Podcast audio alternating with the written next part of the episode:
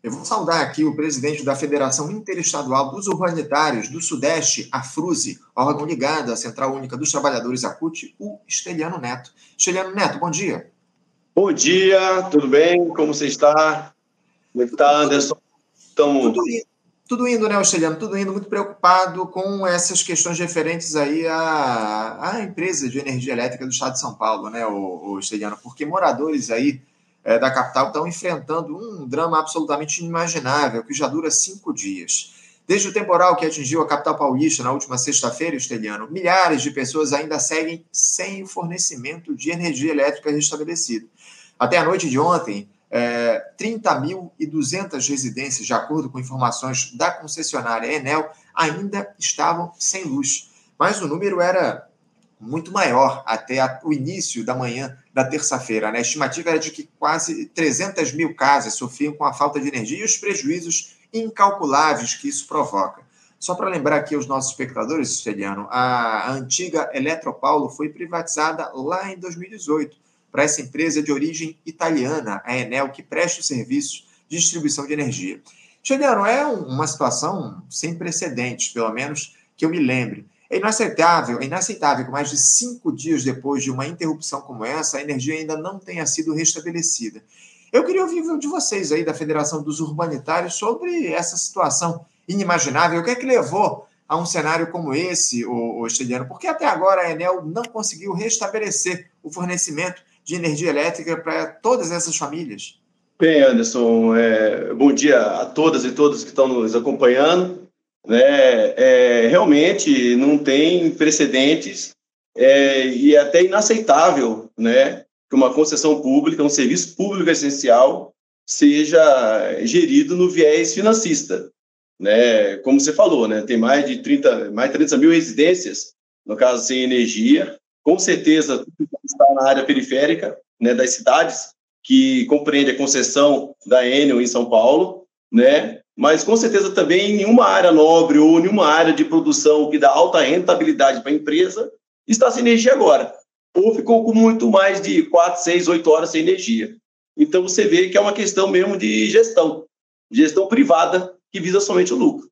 Né? E acho que nós não podemos deixar, no caso assim, a população, não, não só de São Paulo, mas também do país, estamos falando agora também da questão né, da, da privatização da Eletrobras, que é a maior empresa da América Latina, que hoje está também esse mesmo conceito de gestão, né, é, está à mercê desses interesses particulares e privados, né, e deixando toda a população nesse estado que está. E não adianta a gente também falar agora aqui, no caso, a respeito das intempéries da natureza.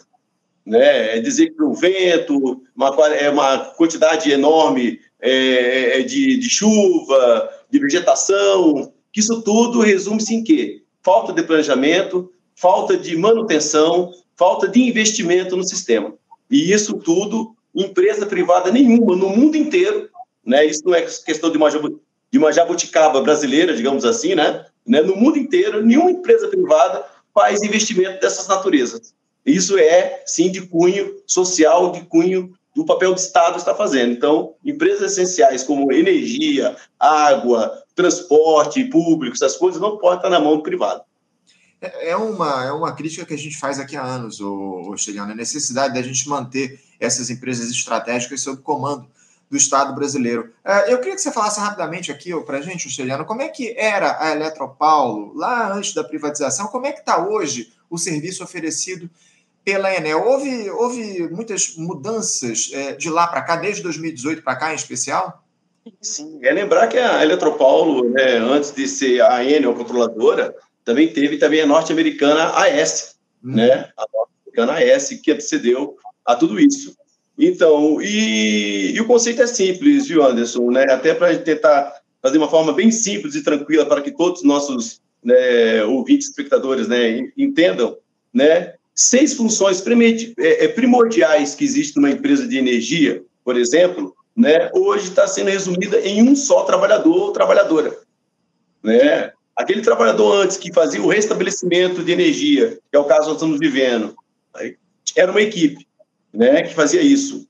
O que fazia a manutenção preventiva era uma equipe. A que fazia investimentos e construções de redes, de melhorias, era outra equipe. A que fazia corte e religamento na questão da, da inadimplência era uma equipe. As pessoas que cuidavam da questão é, é, é de preservar a rede, né, de, de vegetação, que fazia inspeção, né, também com, com qualquer objeto estranho que possa né, vir ao sistema, no caso, era outra equipe. As pessoas que, é, que faziam né, a questão de, de, de, de investimento ou também manutenção e inspeção na parte de proteção das linhas era outra. Opa, tivemos aqui um pequeno travamento na fala do Esteliano. O Esteliano está na rua, vocês percebem aqui, ele está, parece que ainda há pouco, numa manifestação, num ato lá em São Paulo, contra esse processo aí uh, de, de, entrega da, da energia no nosso país, das empresas de energia, e também, evidentemente, contra a Enel, a atuação da empresa que da empresa concessionária da energia lá em São Paulo nesse cenário de interrupção do fornecimento de energia já há cinco dias. Bom, ó, parece que o Esteliano conseguiu retomar aqui a conexão. Vou chamá-lo aqui para a nossa live. Esteliano, você me escuta? Escuto sim, Anderson, escuto sim. Eu peguei até a parte falou que estava numa manifestação em São Paulo, na verdade estou em Brasília. Ah, né? em Brasília. Vocês estão em Brasília, então, fazendo um ato aí contra a privatização da, da Eletrobras, não é isso? É a restatização da Eletrobras. O ato está sendo feito em frente ao Palácio Planalto. Né? Nós estamos com uma ação né, no, no Supremo né, para invalidar esse processo, que foi um processo fraudulento né, ao povo brasileiro. Né, um filho de lesa pátria.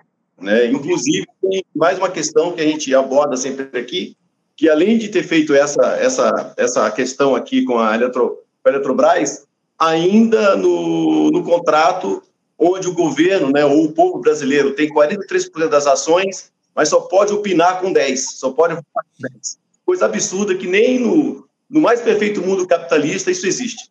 Para ter uma a ideia. Gente tem feito, Esteliano, a gente tem feito um diálogo muito próximo com as entidades que falam, que tratam a respeito é, da questão elétrica, os eletricitários aqui no nosso país. Na semana passada mesmo, a gente conversou com o pessoal aqui do Rio de Janeiro, com o Emanuel Mendes, tratando dessas questões relativas à Eletrobras, à necessidade de restatização da empresa. Agora, falando mais especificamente sobre o drama que o Estado de São Paulo, o município de São Paulo sofre, o, o Esteliano, vocês é, da, da federação têm mantido contato com a Enel para saber o que de fato houve nesse processo, é, qual é o estado é, da rede elétrica nesse momento, que ainda é majoritariamente aérea lá em São Paulo, né, Ostelhano?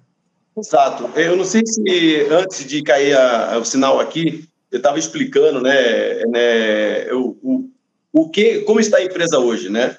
Não sei se chegou a, a pegar a questão, né, que eu estava falando de seis setores fundamentais para uma empresa do setor elétrico funcionar, né? Está resumido agora praticamente em um só trabalhador ou trabalhadora.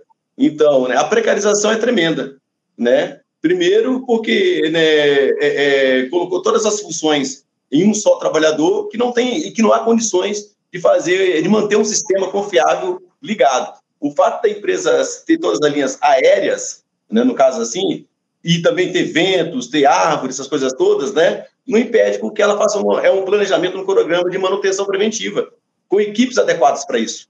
Né? Não pegar a mesa do trabalhador, fazer essas seis tarefas né, que eu havia citado antes, né? tanto de manutenção, prevenção, correção, né, é, é, é, atividades eletivas, né, não, não, tem como. Algo que está faltando. Algo que está faltando. E o que está faltando na Enel, nós temos colocado muito isso, no caso, é, primeiro, trabalhadores.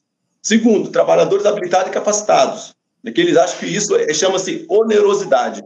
Também, na hora que eu estava falando que estava aqui em Brasília, nós estamos aqui também, que é um caso da Enel, não só aí em São Paulo, mas também lá no Rio de Janeiro, que ela controla também parte do Rio de Janeiro, aí no Rio de Janeiro, né? As empresas estão passando um processo de renovação, perdão, de renovação da concessão, né? Isso tem que estar tudo no contrato da concessão da empresa e não está tendo nenhum tipo de discussão com a população, nem com, com os consumidores da área residencial, comercial ou industrial sobre esses parâmetros dos contratos. Então, quer dizer que virá, virá mais precarização por aí. E estamos falando de 20 principais concessionárias de energia elétrica do país. E a Enel é só o espelho do que está acontecendo no país e também poderá acontecer muito mais daqui para frente. É, inclusive, essa tua fala responde aqui um questionamento do Guilherme Vagueira, nosso espectador, que falava a respeito disso. Aqui a Ampla virou Enel, no Rio de Janeiro. Pois é, a Ampla, que era antiga concessionária em alguns municípios aqui, inclusive no município de Niterói, acabou virando a Enel, né, a, a essa empresa italiana que adquiriu a, a concessão é, da energia aqui em alguns municípios. Agora, o, o Esteliano, qual é a responsabilidade do prefeito de São Paulo, Ricardo Nunes, nesse caso da, da falta de energia, o, o Esteliano? Acredito que o poder, o poder, o poder executivo, né, tanto municipal, estadual, principalmente, né, é, tem total responsabilidade é, na questão da, do acompanhamento, regulação, né, e cobrança dos contratos vigentes. Né? Afinal de contas, estamos falando dos seus munícipes, estamos falando dos seus habitantes do Estado, digamos assim. Né? É, em São Paulo, existia, né, existe né, uma agência reguladora própria do Estado. Acho que talvez seja um dos poucos estados que exista, que exista essa agência reguladora. Mas simplesmente abriram mão de fiscalizar as empresas do setor elétrico. A gente não sabe o, não sabe o, porquê disso. Elas, elas a Passan, né, ela fiscaliza a do gás, né, e mais ou menos a questão da água do saneamento. Né? Então, mas abriu mão de fiscalizar, porque deu a outorga para a ANEL fazer isso. Né? E a ANEL, né, em Brasília, sede aqui com seus tecnocratas, né, não, não acompanham né, o dia a dia da empresa e, aliás, né, às vezes até concede metas e indicadores né, muito factíveis para o negócio, não para o serviço, não para a população né, que permitem até, inclusive, né, ficar 8, 10, 14, 16, 18 horas sem energia, dependendo da área né, que a concessionária é, distribui energia. Ô, Esteliano, é, uma dúvida que fica, é, por que, que não se faz um, trabalho em São Paulo para passar esses carros para debaixo da terra, Esteliano? Uma empresa privada que há mais de cinco anos detém essa concessão, por que, que não tomou essa iniciativa não seria uma solução plausível para esse tipo de problema, ainda mais com um aumento exponencial do regime de chuvas no nosso país, que naturalmente provocam o maior número de desligamentos em redes aéreas? É, enterrar essa, esse, esse cabeamento não seria uma solução necessária? Sim, uma, é uma medida muito importante. Né? Como eu falei inicialmente, estou em Brasília. Brasília foi uma cidade planejada, né? que é tudo subterrâneo, você não vê cabos aéreos aqui em Brasília, no plano piloto, principalmente não, né? Mas aqui também foi privatizado há, há, então, há dois anos. Né? E sabe qual é o problema que temos agora aqui? O mesmo está enfrentando também as outras concessionárias. Como eu falei, é espelho. Né? Fez um PDV, demitiu mais de 38% né, dos eletricistas. Né? Um eletricista se formar para trabalhar nessa área nossa leva em torno de um ano e meio a dois anos. Né? E nem com a questão do cabeamento subterrâneo que tem aqui, que é altamente protegido, nós conseguimos aqui em Brasília, tem reclamação também de atendimento, falta de energias que duram também três, quatro dias, né? É, então, por que dispensar os, os profissionais é, capacitados e habilitados? Né? Para o quê? Reduzir custo, reduzir folha de pagamento, precarizando através da terceirização, até da quarteirização. Haja visto que tem empresas, no caso, que tem o KINAI, né, o Código de Atividade Econômico, né, é, de paisagismo, trabalhando na área elétrica, né? E é uma das coisas que nós estamos denunciando na renovação dos contratos dessas concessionárias, né? Que não se pode trabalhar dessa forma com primeiro, é um serviço essencial e público, concessão pública. E segundo, numa área de risco, né? Porque ao mesmo tempo que a gente a gente sofre com a falta de energia, que a gente é solidário à população que está sem energia, ao mesmo tempo também nós temos trabalhadores por elétrico trabalhando incansavelmente, né, batendo quase aí 24 horas diárias, as 12, 16 horas diárias, para restabelecer o sistema. Num sistema esse que não foi investido um centavo. Respondendo a tua pergunta agora, objetivamente, nenhuma empresa, nenhuma empresa privada, né, nesses setores essenciais, né, coloca um real, um dólar, um euro que seja, do bolso, do seu lucro, para fazer investimento dessa natureza.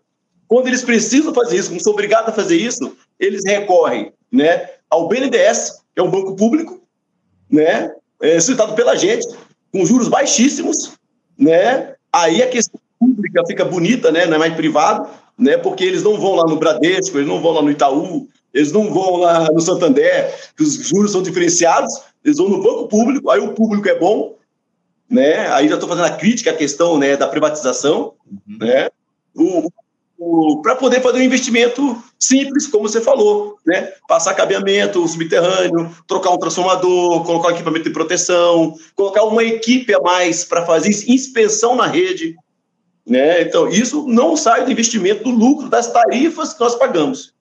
O, o Esteliano, eu, eu tenho dito aqui que essa turma só quer saber dos lucros. Né? É, é, parece que lá em 2018, me corrija se eu estiver errado, por favor, a Enel ela adquiriu a concessão da Eletropaulo por um valor de 5 bilhões e meio uh, de reais. E só uh, em um dos anos de atuação da Enel, uh, ela teve um lucro na casa de 1 bilhão e 800 1 bilhão e 400 milhões de reais, ou seja, quase um terço do valor da concessão. Ou seja, que essa turma quer é adquirir lucro, quer, quer os recursos provenientes do, dos lucros aí oferecidos por essas empresas de energia. Não quer fazer qualquer tipo de investimento para melhorar o serviço para a população. Agora, que história é essa, o, o de que o Ricardo Nunes, o prefeito de São Paulo, e a Enel teriam discutido a possibilidade de uma cobrança de taxa extra na conta de energia em regiões onde os moradores opta, optassem aí pelo enterramento dos cabos de energia, ou seja, pelo cabeamento subterrâneo, para que seja criada uma rede subterrânea substituindo o cabeamento aéreo. É, é, é uma piada por parte do prefeito, porque só pode ser isso, né? A, cobrança de uma taxa extra para o enterramento desses cabos? É uma piada por parte do prefeito e é uma piada por parte da Enel, né? Como acabei de dizer aqui, né? É, para esses investimentos, para esses, esses planejamentos, para esses projetos, né? né? Na tarifa está contido parcelas dela para que seja feito isso.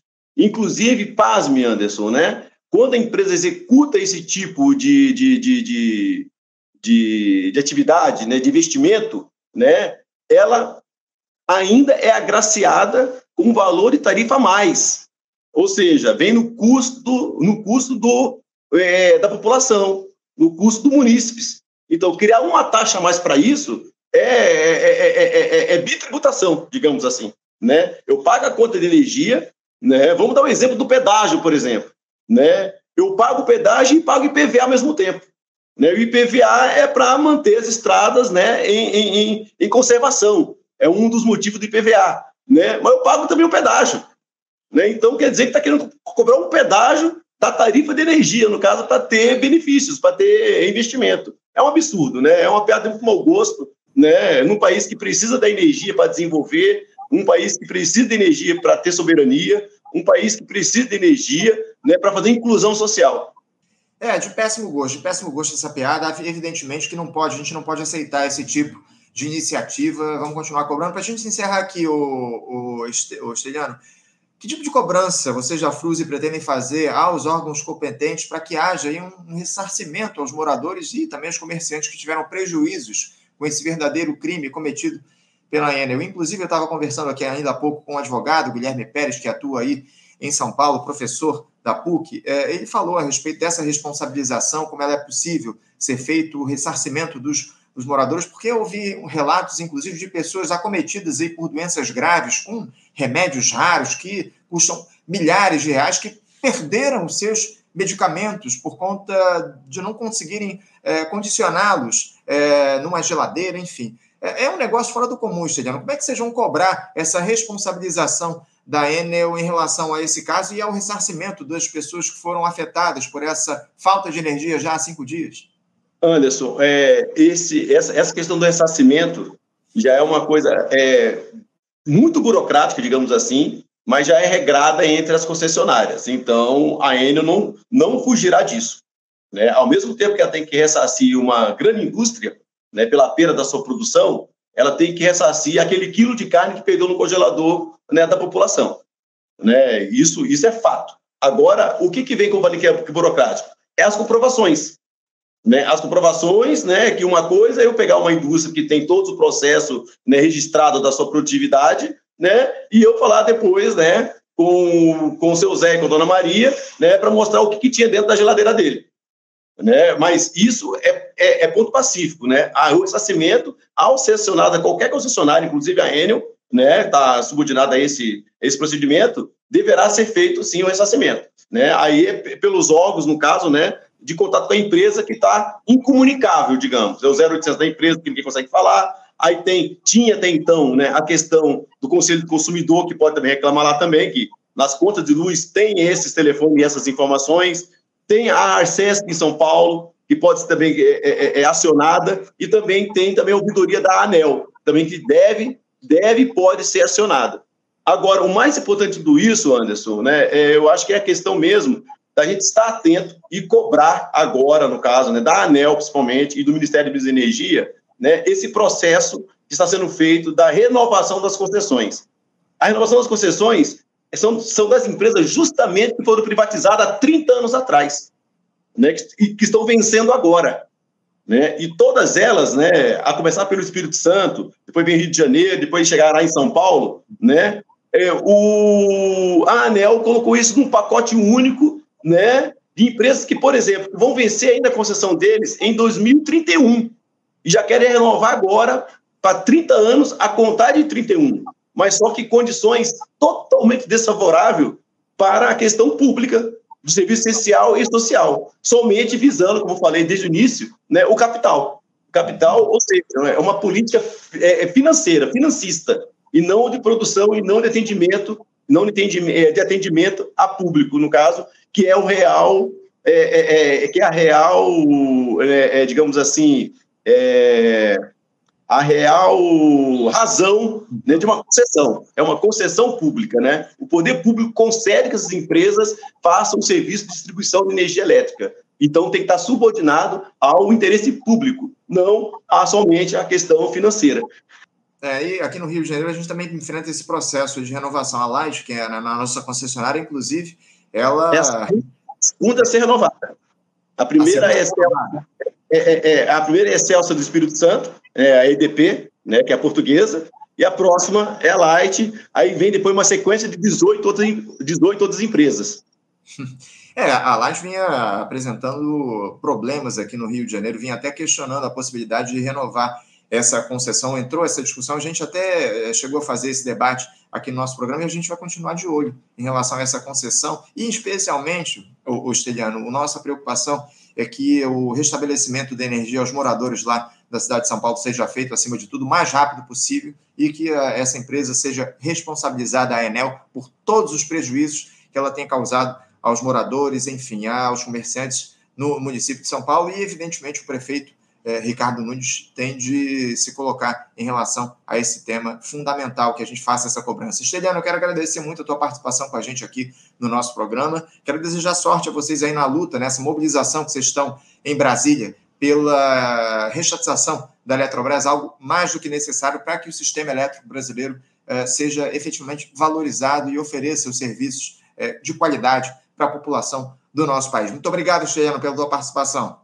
Sim, Anderson, né? Essa ressaltando, é, restatizar a Eletrobras é necessário, né? Essa, essa briga, vamos dizer assim, pela renovação das concessões da distribuidora nos estados é primordial. Nós temos que avançar e não deixar fazer isso só nos gabinetes, nas salas fechadas, trazer isso para audiências públicas, nas áreas de concessões, nas assembleias legislativas, nas câmaras municipais, né, para que a população possa colocar a, a, a, real necessidade de que uma empresa de energia elétrica tem que estar fazendo. E eu não podia deixar de falar aqui, Anderson, já que estamos falando de São Paulo e a pauta do Brasil virou, né, também a falta de energia em São Paulo, né, é a questão que está em iminência.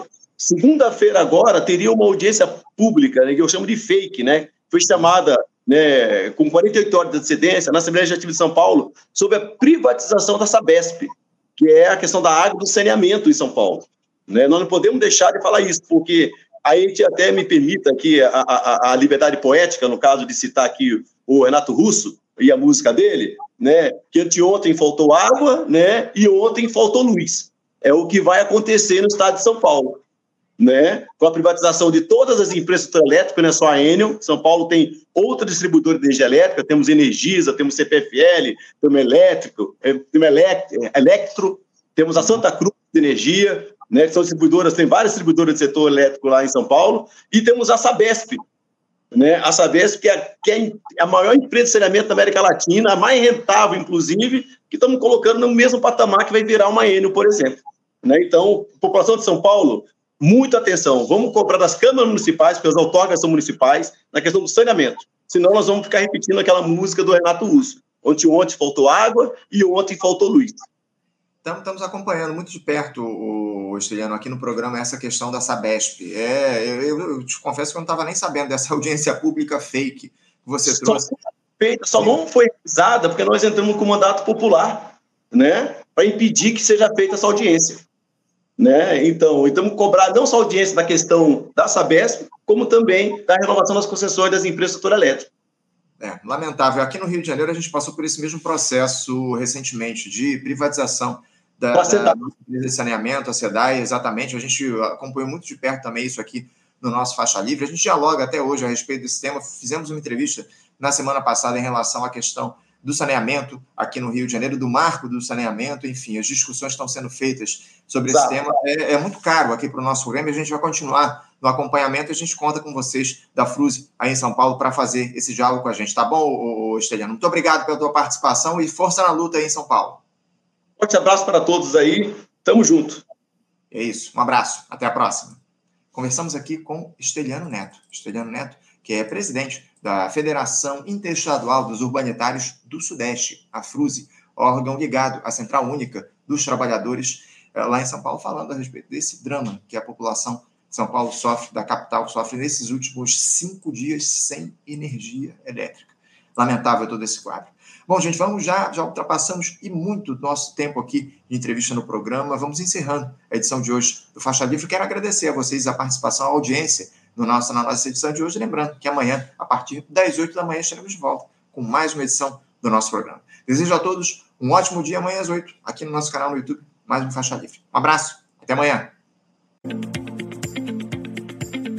Você, ouvinte do Faixa Livre, pode ajudar a mantê-lo no ar. Faça sua contribuição diretamente na conta do Banco Itaú, agência 6157, conta corrente 99360, dígito 8. Esta conta encontra-se em nome do Sindicato dos Professores do Município do Rio de Janeiro e região, o Simpro Rio, uma das nossas entidades patrocinadoras, mas seus recursos são destinados exclusivamente para o financiamento do nosso programa. Você pode fazer sua doação de qualquer valor, utilizando também a nossa chave Pix, que é ouvinte@ programafaixalivre.com.br. Sua contribuição é fundamental para a manutenção desta trincheira progressista no ar.